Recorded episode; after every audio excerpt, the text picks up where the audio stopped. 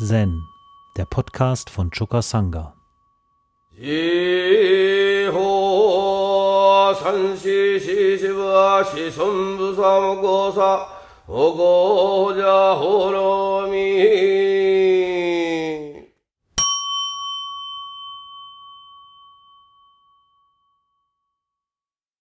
Zu den Silas habe ich mich ja schon öfter mal ausgelassen. Ihr nehmt Zuflucht zu den ersten fünf Silas, zu Buddha, Dharma und Sangha und ähm, ihr werdet ja uns noch ausführlich den Text der Silas wieder in Erinnerung bringen, indem ihr uns den vorlest. Die Silas sind eine Empfehlung des Buddha an uns, eine Empfehlung sie sind kein Gebot. Und ähm, eigentlich ähm, ist die Hauptempfehlung, so zu leben, wie der Buddha gelebt hat. Er hat so seine Art zu sein, seinen Mönchen vorgelebt. Und man hat eigentlich die Silas so abgenommen von seiner Haltung. Also nicht auf irgendeinem Berg äh, wie die zehn Gebote Mose in die Hand gedrückt worden, sondern ein Mensch, der sich im Humanismus geübt hat, wie der Buddha, der wirklich wahres Menschentum versucht hat zu verkörpern, der verhält sich halt in bestimmter Weise. Und äh, aus dem Verhalten des Buddhas hat man die Silas abgeleitet. Und ähm, auf der anderen Seite sind sie vom Inhalt her etwas, was äh, zur, sagen wir mal, im weitesten Sinne allgemeinen Menschheit, Ethik gehört. Also der Dalai Lama zum Beispiel, dem geht es darum, ethische Empfehlungen äh, auszusprechen und zu fördern, die weltweit äh, befolgt werden können, unabhängig von der Religion, der jemand angehört. Und so haben diese Silas auch so etwas Universelles. Also sie können eigentlich von jedem Menschen ernst genommen werden. Man muss dazu kein Buddhist sein. Trotzdem sind sie für uns natürlich eine wichtige Übungsempfehlung. Ja, und da wir wissen, dass man äh, nicht nur von klugen Sätzen und sowas, die man von anderen Menschen hört, äh, zur Veränderung und Entwicklung im eigenen Leben kommt, sondern im Wesentlichen durch die eigene Übung sind sie halt für uns eine wichtige Übung. Ja. Ähm, das erste Sila lautet ja in seiner knappen Form nicht töten und Leben erhalten. Und ähm, ich dachte, in diesem Zusammenhang könnte es interessant sein, wenn ich euch einen bestimmten Brief vorlese. Es handelt sich um den Brief einer gewissen Jessie Maker, zwölf Jahre altes Mädchen, äh, das sie kurz vor ihrem Tod geschrieben hat. Sie war im Krankenhaus hm, mit dem Thema Lebertransplantation. Ihre Leber war kaputt und äh, schlussendlich nach einem Jahr war eben nichts mehr zu machen und äh, kurz bevor sie starb, schrieb sie an Patch Adams am 10. Januar 2001 diesen Brief, den ich hier für unsere Zwecke übersetzt habe und den ihr euch im Original verlesen von Patch Adams auf YouTube angucken könnt. Da heißt die Fundstelle Patch Adams Favorite Letter. Da kann man den nachgucken. Äh, viele von euch werden diesen Film gesehen haben, Patch Adams mit Robbie Williams, äh, wo er das Leben eines äh, Menschen nachspielt, der auch in die Kliniken gegangen ist und die Menschen mit äh, Clownsnase und äh, lauter anderen Sachen zum Lachen gebracht hat und so unmittelbar mit ihrer Situation wieder verbunden hat, statt also da hinzudämmern oder im Leiden da ohnmächtig vor sich hin zu leben. Und ähm, er hat auch diese Jesse Maker natürlich äh, kennengelernt in, in seinem Krankenhaus. Und äh, diese Jessie Maker, die hat einen folgenden Brief kurz vor ihrem Ende an ihn geschrieben. Hallo, mein Name ist Jesse Maker. Ich bin zwölf Jahre alt. Wenn Sie diesen Brief bekommen, bin ich schon tot. Das ist schon gut so. Ich wurde vor einem Jahr sehr krank und brauchte eine Lebertransplantation. Ich lebte mit meiner Mutter in einer Wohnung in Tacoma, Washington. Mein Vater verließ uns vor langer Zeit, weil er einfach Probleme hatte. Meine Mutter zog zu meinem Onkel, der hier in der Gegend lebt. Meine Großmutter lebt in Kanada und meine Mutter hatte mich dorthin mitgenommen. Wir sind in gewisser Weise arm und vor allem, wir kennen überhaupt niemanden hier. Dann habe ich schließlich diesen verrückten Kerl kennengelernt, Mr. Pete. Als ich ihn kennenlernte, war das für mich ein bisschen überraschend, fast beängstigend. Er kam als Maler, um ein Loch in der Wand zu reparieren. Er war wirklich sehr still und dazu ein großer Mann. Ich lag im Bett und Mr. Pete ging durch mein Krankenzimmer und fragte mich, warum ich denn nun im Bett sei. Da erzählte ich ihm, dass ich sehr, sehr krank sei. Es schien ihn nicht besonders zu beeindrucken. Er verhielt sich ganz anders als andere Erwachsene, die mit jemandem zu tun haben, der vielleicht im nächsten Moment sterben muss.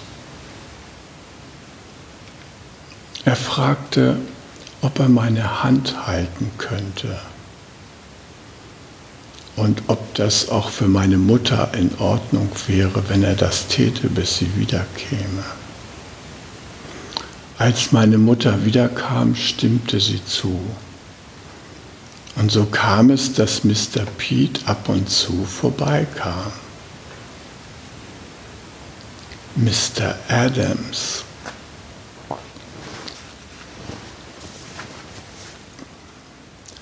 Dieser Mr. Pete ist mein Engel.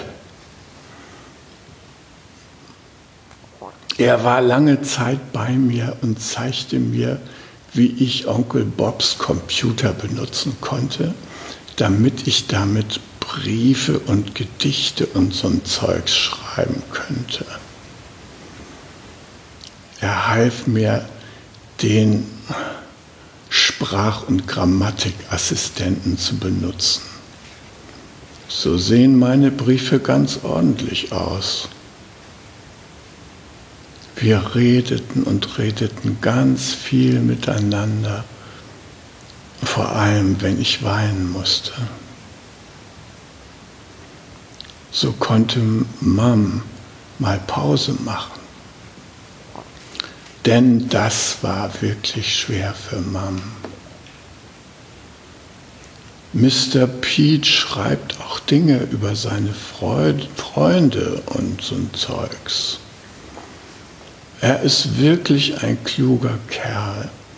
Er war auf so vielen Schulen, er hat viel gelernt und er kennt sich mit Krankheiten und Wohlbefinden aus. Er sagte, dass er einmal ein Sozialarbeiter war, aber dass er den Job aufgeben musste. Er arbeitete mit Alkoholikern in schwierigen Familien und mit Drogenabhängigen. Er sagte, dass er hier ein Anstreicher geworden sei, um eine Unterbrechung in dieses Leben hereinzubekommen, weil es zu hart für ihn wurde und weil er einfach ein großartiger Mann ist. Und keiner hat eine Ahnung davon. Ich sah den Film mit Robin Williams über ihr Leben. Also das war lustig und auch traurig. Es tut mir leid, dass Sie Ihre Freundin verloren haben. Darüber musste ich weinen.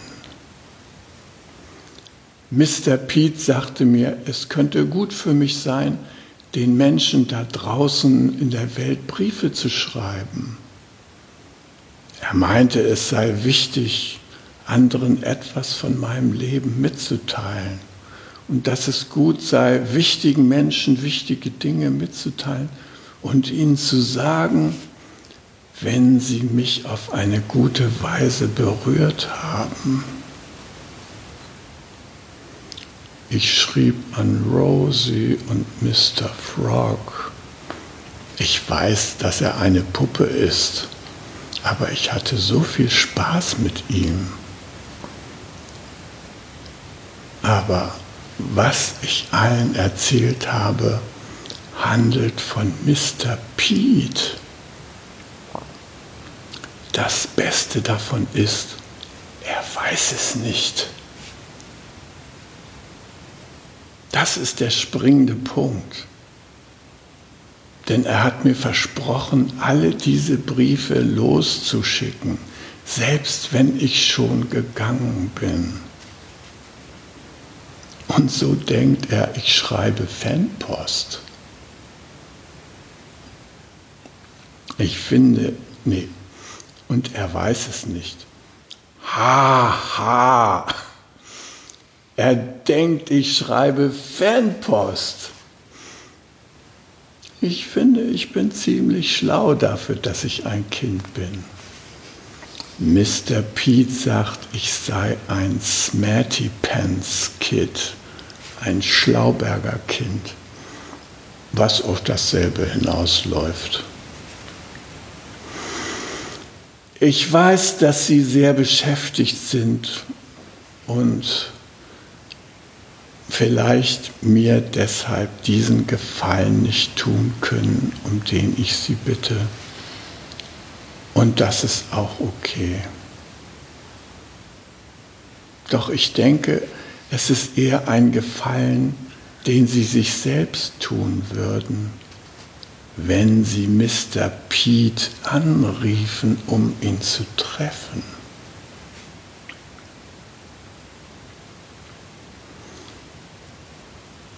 Ich weiß, dass Sie ihn mögen werden. Wenn Sie ihm sagen, dass ich Sie gebeten habe, ihn anzurufen, fällt er wahrscheinlich in Ohnmacht. Trotzdem, Sie sollten darüber nachdenken und ihm einen Job geben. Er ist so klug und liebt Kinder. Er ist mein Engel und er hatte so viel Zeit für mich. Er bringt jeden um sich herum zum Lachen. Und das ist ein gutes Lachen. Denken Sie darüber ein Weilchen nach. Zur Information. Mr. Pete denkt, Sie seien ein bedeutender Typ. Er sagt, dass gewisse Leute zu einer Seelenfamilie gehören und dass sie auch dazu gehören. Danke, dass Sie das gelesen haben. Seien Sie glücklich um meinetwillen. Ihre Freundin Jessie. Kleine Anmerkung. Jessie starb, bevor Patch Adams den Brief bekam. Er rief Mr. Pete an und hat ihn eingestellt und hat diesen Brief auf so einer großen Konferenz verlesen. Und da könnt ihr sehen, wie er selber unglaublich bewegt war von diesem Brief dieses zwölfjährigen Mädchens. Ich habe den hier vorgelesen im Zusammenhang mit dem ersten Sila. Da geht es darum, nicht töten und Leben erhalten. Leben hochbringen, in welcher Situation ein Mensch sich auch immer befinden mag. Und jeder von uns hat Möglichkeiten dazu beizutragen, das Leben eines anderen schöner zu machen. Und das ist so der wesentliche Inhalt dieses Silas. Was kann ich tun, um das Leben eines anderen schöner zu machen? Das ist für Buddhisten eine wichtige Frage, aber nicht nur für Buddhisten, wie wir sehen. Der Roshi sagte immer, bring up all beings, wenn er auf das erste Sila zu sprechen kam. Gut, das zweite Sila beschäftigt sich mit dem Thema nicht nehmen, was mir nicht gegeben ist und Freigebigkeit üben. Äh, ja, dazu kann ich nur anmerkend sagen, dass das Schöne am freigebig üben ist, dass man sich dabei selbst immer das größte Geschenk macht. Wenn wir großzügig sind, und großzügig geben, dann macht das unser eigenes Herz froh. Ich bringe ja hier immer das Beispiel von meiner kleinen Tochter Sophie, die kaum laufen konnte und auch noch gar nicht sprechen konnte. Aber im Lebensgarten, als sie ihre ersten Schritte machen konnte, schnurstracks in die Mitte zur Feuerstelle ging und da immer wieder ein Stein aufhob und jedem Einzelnen, der da um den Platz herum auf den Bänken saß, so ein Stein in die Hand gedrückt hat. Großzügigkeit pur. Einfach so, aus Spaß. Nicht um irgendwas zu erreichen, um zum Beispiel eine Stelle zu kriegen oder so. Nein, einfach so, aus Spaß weil das Leben eine großzügige Veranstaltung ist. Wir sind ständig umzingelt von Großzügigkeiten des großen Lebens. Das dritte Sila beschäftigt sich damit, niemanden zu missbrauchen und die Würde aller Menschen zu bewahren. Gerade heute ist das ein großes Thema, vor allem Missbrauch durch kirchliche Würdenträger, Menschen, denen man sich gerade besonders anvertraut hat und die sich dann nicht zurückhalten können und auf Kinder und anderes zurückgreifen. Das ist ein Trauerspiel. Ja, dann haben wir das Sila Nummer 4, da geht es darum, anderen und mir selbst gegenüber wahrhaftig zu sein.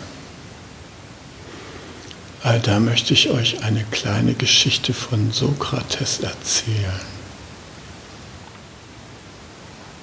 Eines Tages kam jemand zu Sokrates gelaufen und sagte, Sokrates, hör mir zu, das muss ich dir erzählen. Warte, unterbrach ihn Sokrates. Hast du das, was du mir sagen willst, durch die drei Siebe gesiebt? Drei Siebe? fragte der andere voller Verwunderung. Ja, guter Freund, lass sehen, ob du das, was du mir sagen willst, durch die drei Siebe, ob das, was du mir sagen willst, durch die drei Siebe hindurchgeht. Das erste ist das Sieb der Wahrheit. Hast du alles, was du mir erzählen willst, geprüft, ob es wirklich wahr ist? Äh, nein, ich ich hörte äh, es erzählen. Ah, so, so. Aber vielleicht hast du es im zweiten Sieb geprüft. Es ist das Sieb der Güte. Ist das, was du mir erzählen willst, geeignet, das Leben anderer schöner zu machen? Zögernd sagte der andere, äh, nein, eher im Gegenteil. Hm, unterbrach ihn Sokrates. Na, so lass uns das dritte Sieb noch anwenden. Ist es wirklich notwendig, dass du mir das erzählst? Äh, notwendig, äh, Nee, eher nicht. Also sagte lächelnd Sokrates, wenn es weder wahr noch gut für jemanden ist, noch notwendig, so lass es begraben sein und belaste weder dich noch mich damit. Und das, finde ich, ist eine schöne, schöne Geschichte im Zusammenhang mit sich selbst und anderen gegenüber wahrhaftig sein und rechte Rede zu gebrauchen.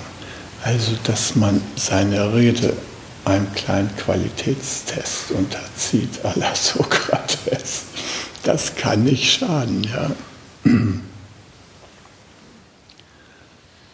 Gut, dann haben wir noch das fünfte Sila, mein Geist nicht trüben und Klarheit bewahren.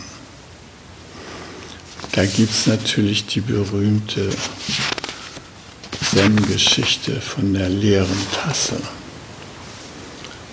Ähm,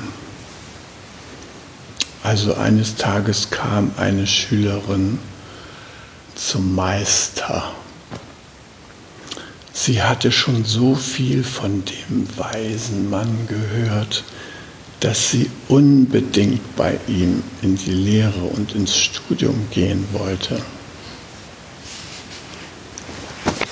Sie hatte alle Angelegenheiten geregelt, ihr Bündel geschnürt, so wie ein Mönch, der im Kloster darum bittet, Aufnahme zu finden. Der kommt nicht mit seinem ganzen Kram, sondern nur mit so einem kleinen Bündel. Ist vor allem eine Regenhaut drin und vielleicht noch ein Tuch, um sich drauf zu. Gut, sie hatte auf jeden Fall ihr Bündel geschnürt, war den Berg hinaufgekommen. Das hatte sie zwei Tage Fußmarsch gekostet, gekostet und na, als sie dann beim Meister ankam, da saß er im Lotussitz auf dem Boden und trank Tee. Sie begrüßte ihn überschwänglich und erzählte ihm, was sie schon alles gelernt hatte. Dann bat sie ihn, bei ihm weiterlernen zu dürfen. Der Meister lächelte freundlich und sagte, hm, komm in einem Monat wieder. Von dieser Antwort eher verwirrt, ging die junge Frau zurück ins Tal. Dort diskutierte sie mit Freunden und Bekannten darüber, warum der Meister sie wohl zurückgeschickt hatte. Ein Monat später erklomm sie den Berg erneut, kam zum Meister, der wieder am Boden saß und Tee trank. Diesmal erzählte sie von all den Vermutungen, die sie und ihre Freunde darüber hatten, warum er sie fortgeschickt hatte. Und wieder bat sie ihn, bei ihm lernen zu dürfen. Der Meister lächelte sie freundlich an und sagte, komm in einem Monat wieder. Dieses Spiel wiederholte sich einige Male. Schließlich machte sich die junge Frau erneut auf, um, den Meister, um zu dem Meister zu gehen. Als sie diesmal beim Meister ankam und ihn wieder Tee trinkend vorfand, setzte sie sich ihm gegenüber, lächelte und sagte nichts. Nach einer Weile ging der Meister in seine Behausung und kam mit einer leeren Tasse zurück. Er schenkte ihr Tee ein und sagte dabei, ein volles Gefäß kann ich nicht füllen. Jetzt kannst du hier bleiben. Jetzt kann ich dich belehren. Und das sage ich in Bezug auf das fünfte Sila, weil das fünfte Sila auch davon handelt, dass wir uns mit allen möglichen Zeugs vollpacken. Ich meine ja gar nicht die ganzen WhatsApps nur und die ganzen Filme, die wir uns reinziehen und die ganzen Infos, die wir uns reinholen. Es ist manchmal wie Drogen. Es gibt schon richtig therapeutischen Service, um die Leute von diesem sich volldröhnen mit Zeugs irgendwie wieder runterzubringen. Wenn ihr diesen Film gesehen habt, ähm, über die ähm, Social Media Dilemma, äh, da wird gezeigt, wie die Social Media äh, ihre Klienten ähm, abhängig machen von den Infos, die sie da bereithalten. Und dass die Menschen so abhängig werden, dass sie den Zufluss von Informationen, diesen ewigen Raub der Aufmerksamkeit nicht abschütteln können. Sie müssen ein Piep und äh, was war? Und das ist etwas, was schon zu Buddhas Zeiten auf andere Weise eine schwere Angelegenheit war. Wenn wir unseren Geist nicht frei halten konnten, sondern uns abhängig gemacht haben. Ja, mein Geist nicht trüben und Klarheit bewahren. Das ist in heutiger Zeit nicht einfach. Und umso mehr freue ich mich, dass ihr euch entschlossen habt, zu diesen Zilas und zu Buddha, Dharma und Sangha Zuflucht zu nehmen. Um jungen Menschen den Aufenthalt im Togenji zu ermöglichen, bitten wir um ihre Spende. Alle Spendenmöglichkeiten finden Sie auf chukasanga.de/spenden.